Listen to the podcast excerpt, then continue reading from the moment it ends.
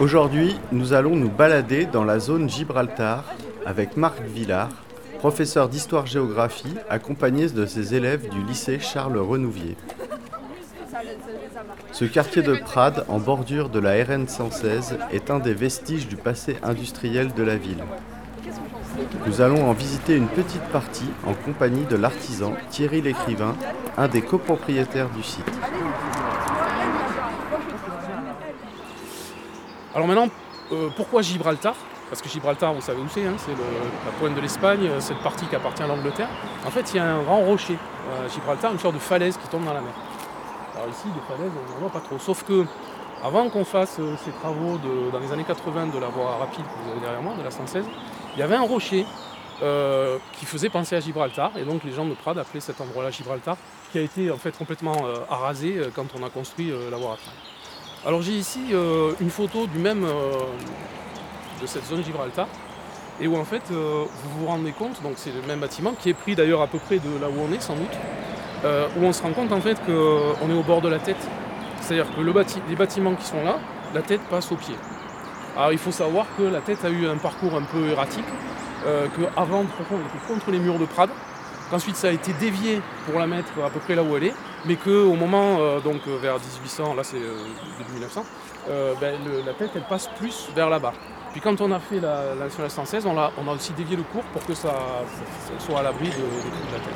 À l'origine de cette zone industrielle, il y a un maître de forge, c'est un industriel qui est en capacité de transformer le minerai de fer en fer, euh, qui s'appelle Rémi Jacomi, et qui en 1874 euh, achète 2 euh, hectares là ici et construit les bâtiments que vous avez derrière moi.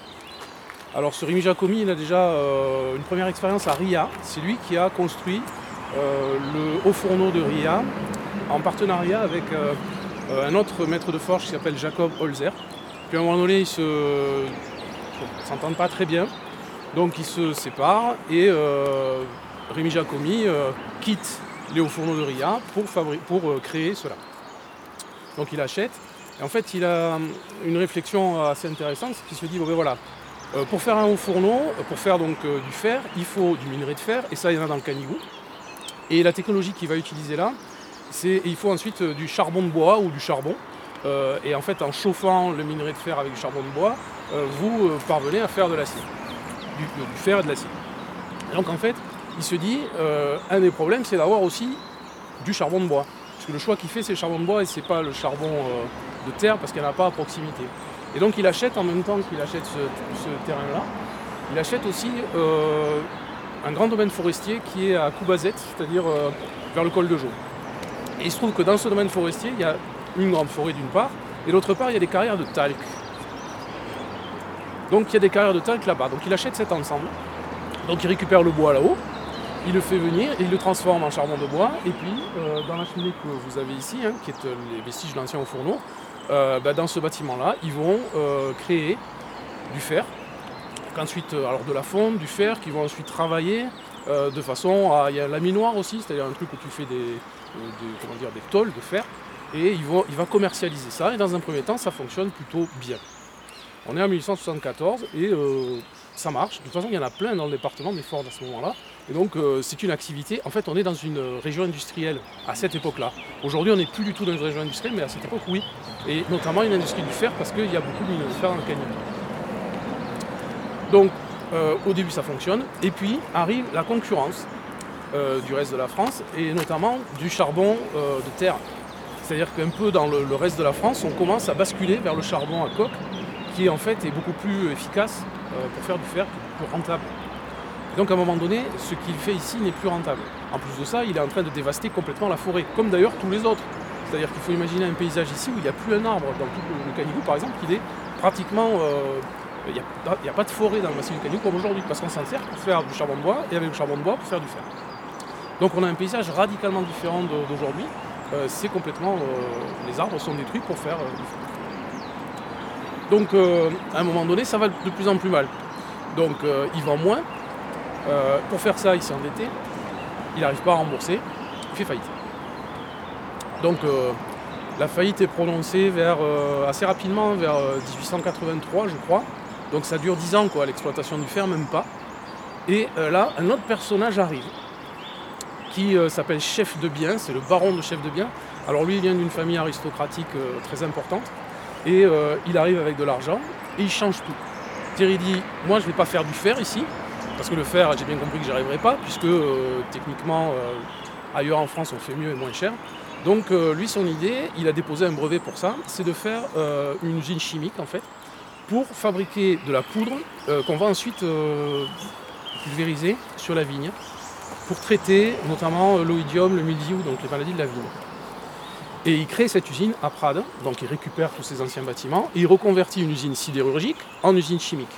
Donc ici, il y a eu aussi de la chimie qui s'est faite dans ce bâtiment. Alors, il achète tout. Il achète à la fois le domaine de Coubazet, la carrière de Talc, les bâtiments. D'ailleurs, cette carrière, il y a tout un système qui est mis en place. Il y a une voie ferrée qui est construite, euh, euh, qui part de la carrière euh, et qui va jusqu'en haut du plat de Valençon. Et ensuite, il y a aussi un câble aérien qui descendait jusque vers Mossette. Et du câble aérien qui descendait vers Mossette, il y avait euh, des transports par, par, char- charrette qui arrivaient jusque là. Donc il y a toute une- il faut imaginer toute une économie transport, euh, industriel, tout ça. Et euh, à partir de là, euh, pourquoi le, talc l'intéresse?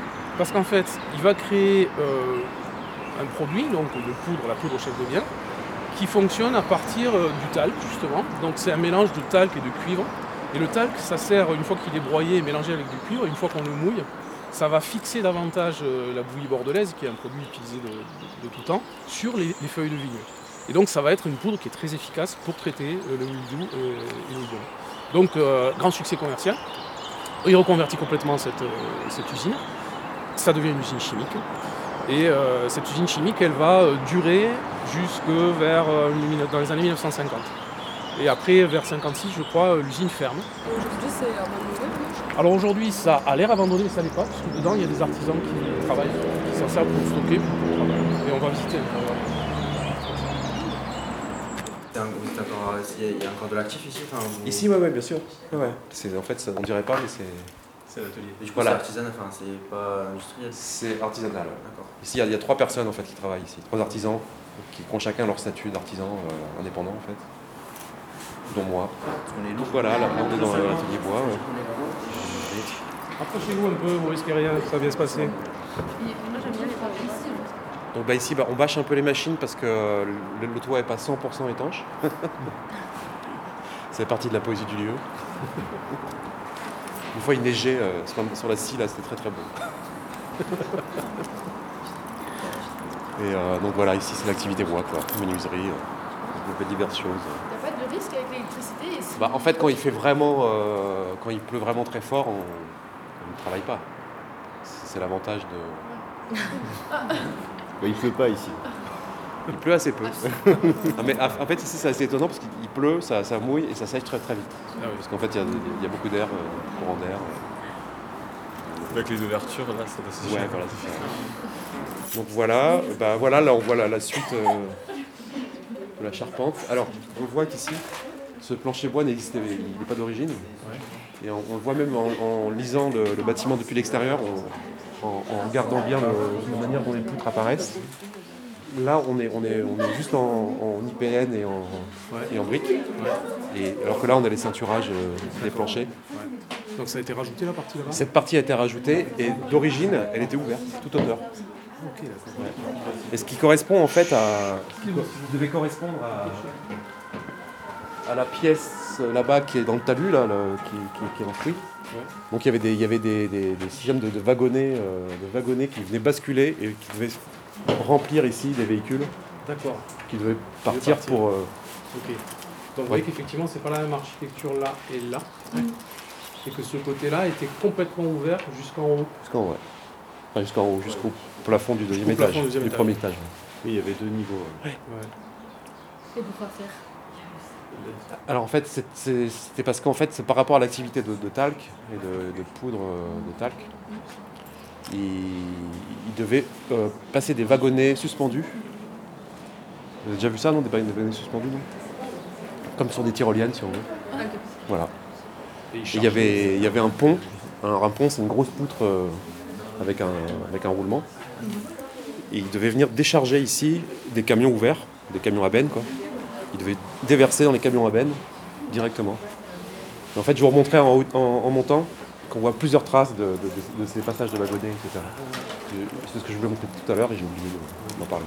Alors, ce bâtiment, qui sont deux bâtiments collés en fait, il y a une entrée euh, de la, par- la partie de l'impasse du haut, c'est une partie 19e siècle, on est dans le bâtiment 1929. Et ça, je l'ai découvert euh, un jour en nettoyant une brique. J'ai vu une écriture en pâte de mouche où il y avait écrit Ce moulin a été construit en 1929. C'est comme ça que je le sais. Elle est quelque part là dans, dans- dans- dans ces briques, dont la blanche. là. C'était écrit là, c'était assez, assez émouvant de découvrir cette petite écriture. Donc ils concassaient le, le talc, etc. Et là, on est un peu sur euh, une suite de moulins, parce qu'en fait, juste à côté, c'était aussi un moulin. Un moulin à talc qui, lui, qui est très très vieux, euh, 19e siècle aussi, mais euh, je sais pas quelle période. Ce qui est rigolo, c'est que quand on suit les canaux et qu'on revient un peu en amont, dans le carrefour euh, de la plaine Saint-Martin, là, là-bas, il y avait 10 moulins dans ce virage. Ah ouais Il y avait 10 moulins là-bas. Alors, ce bâtiment, bah alors ce bâtiment, donc c'était, de ce que j'en sais, un bâtiment qui traitait le talc. Il y a quelques traces. Bon, les, déjà les murs en briques sont blanchis avec des coulures. Là, on voit des coulures, tout ça. Ici, il y avoir une soufflerie, comme il y a pour la sciure à bois, par exemple, etc. Parce que dans le sol, il y avait des traces de, de découpe ronde euh, où il y avait des sacs à, décompression. Alors, on voit ici au sol une balance euh, qui est in- in- incorporée dans, le sol avec des, des- des plaques de tôle ce qui montre qu'un peu il y avait des charges euh, assez importantes qui, qui- qui venaient euh, être pesées ici. Les charges importantes, on les voit aussi dans le plancher, euh, la manière dont il est constitué en dessous. Donc euh, des, des- des planchers très très portants. Quoi. Ils devaient pouvoir mettre des tonnes au mètre carré quoi, en fait. Alors il ne devait pas y en avoir énormément des machines. hein. Il devait y avoir des concasseuses, des, broyeuses. ça devait être un peu toujours un peu les mêmes machines un petit peu. Bon alors les planchers ils font 10 par 15 à peu près. Donc il y a 150 mètres carrés par, euh, par niveau, voilà, par plateau. Et, et donc il y a, euh, là on est au deuxième étage, on est sur l'impasse du haut, deuxième étage, et puis après il y a un étage intermédiaire, puis un autre rez-de-chaussée qui, qui- qui est sur l'impasse du bas. Quoi. Donc, c'est, donc alors si on décrit un peu ce bâtiment, bah, il fait 9 mètres de haut, euh, 150 mètres carrés au sol, donc 10 par 15, 9 mètres de haut au fêtage. Et on a une grande verrière euh, zénitale qui fait, euh, qui, fait pas, qui fait un tiers, quoi, qui fait un tiers de la surface, un truc comme ça. je sais pas. Donc voilà, donc il y a un bel éclairage naturel, euh, sans ombre, effectivement, sans ombre. Euh, on a, on a les, les- les poutres, euh, pareil, assez- dans la journée, ça c'est assez beau. euh, on a les ombres portées des, des- des poutres à claire-voie qui, qui viennent en fait se, se projeter sur les murs et puis Et au fur, se au- déplacent. au fur- au- au fur et à mesure des, du défilement des, heures, ça, ça se déplace, ouais, ça fait le tour. Quoi. Voilà. Alors aujourd'hui, on trouve que c'est un très beau lieu, et je pense que c'était à la fois un très beau lieu et un lieu de souffrance quand même, parce que ça ne devait pas être très tendre, les rapports sociaux à cette époque. Donc ces bâtiments, bah, ils ont été modifiés plein de fois, enfin plein de fois, il y a- plein de traces d'ouverture. Donc là, dans les murs, on voit les, anciens paliers où il y avait les arbres, dont, dont la distribution se faisait par le, moteur hydroélectrique qui était en bas dans les canaux. Là. Donc il y a, encore toutes ces traces. hein, D'ailleurs, les charpentes ici, elles sont faites avec des charpentes de récup. Parce qu'en fait, ces pièces qui sont ici, euh, on voit bien qu'il y a des mortaises intermédiaires là qui servent à rien du tout, avec des mortaises un peu hasardeuses dedans. Voilà, on voit bien que ça, ça, ça s'est un peu affaissé là. Oui, ça a pris- Là, le, la panne, elle va plus dans le mur, donc j'ai fait une contrefiche pour suspendre la charpente. Donc là, bah, on voit bien les, les- les- les wagonnets là, qui, qui- qui passaient par là. Alors l'énigme, c'est pourquoi, euh, pourquoi ils passaient par là, on ne sait pas trop. On comprend pas tout. Mais ça passait par là, quoi. Ouais. Voilà. Donc là, des supports à moteur. Là. Encore. Là, on voit bien l'arche euh, de l'ancienne euh, Oui, fenêtre. Oui, du coup, ça, c'était l'usine originelle. Voilà, c'est ça. Mais C'était assez bien bâti, hein, par contre. hein. C'était Ouais, sac- sacrément ouais. bien bâti. ouais. En plus, le mur a du fruit, quoi. Donc, sur 8 mètres de haut, on a un bon fruit d'un mètre, un truc comme ça, quoi. Bah, on, voit, on voit que la toiture, là, tous les chevrons, on voit qu'il y en a qui sont coupés en sifflets, là, qui Ouais. étaient à l'origine. Puis d'autres d'autres ont été rajoutés pour joindre les deux bâtiments et finir par un chaînon encaissé, en fait. Bon, c'était rigolo parce que la, la première fois que j'ai visité, donc là, il y a des tôles un peu partout au sol. Mais euh, il pleuvait, en fait. Il pleuvait. J'ai vu tout de suite. Et en en fait, on comprenait pourquoi euh, il y avait des trous dans le plancher, c'est que c'est des endroits où, où il a plu tellement souvent que, que les, les- les planchers étaient percés par le- par l'eau. c'est pas un bâtiment qui pourrit trop trop vite euh, avec l'eau, parce qu'ici il pleut euh, pas trop et de moins en moins. Ce qui se passe, c'est que ça sèche très très vite, parce qu'il y a, c'est- il y a, il y a des- une bonne ventilation dans le bâtiment. Et dès que ça mouille, ça, ça ressèche derrière, en fait, rapidement. Et toi, quand tu l'as découvert, ce bâtiment, tu l'as vu aussi euh, comme ça, là, comme une trace du passé, tous ces trucs-là, ou Ah tu ouais. l'as d'abord vu aussi pour euh, ton activité, Non, non. je vais m'installer Non, non, Faire c'était ça- d'abord l'in- l'intérêt du, du, du- du bâtiment. du bâtiment, de ce qui s'est passé dedans, en fait, Ok. surtout. Ouais, d'abord. Ok. Après, bon, c'est accessoire de s'installer dedans. ça Oui, c'est aussi. J'aurais pu euh, m'installer ailleurs. ok. Mais ce bâtiment, euh, j'ai flashé dessus en, en me disant quand même, il s'est passé des choses là-dedans. La charpente des planchers, elle est quand même hyper impressionnante, quoi, avec des, des poutres euh, qui font, euh, je sais pas, jusqu'à 55 de, de, de- de- de hauteur, en, en poutre reconstituée rivetée, là. Et euh, non, non, c'était c'était d'abord le côté énigmatique, parce que effectivement, nous, nous ce qu'on voyait de l'extérieur, on voyait cette, euh, cette charpente euh, avec la verrière, là, qui était un peu, euh, avec pas mal de carreaux absents. Et donc, on, on, on devinait pas, on devinait pas que c'était. on savait pas s'il y avait un plancher, s'il n'y a pas de plancher, si c'était écroulé dedans. Oui, ou comment donc il y avait un côté quand même fantomatique, énigmatique. Il y a, il y a plein d'énigmes dans, ce, dans ces murs.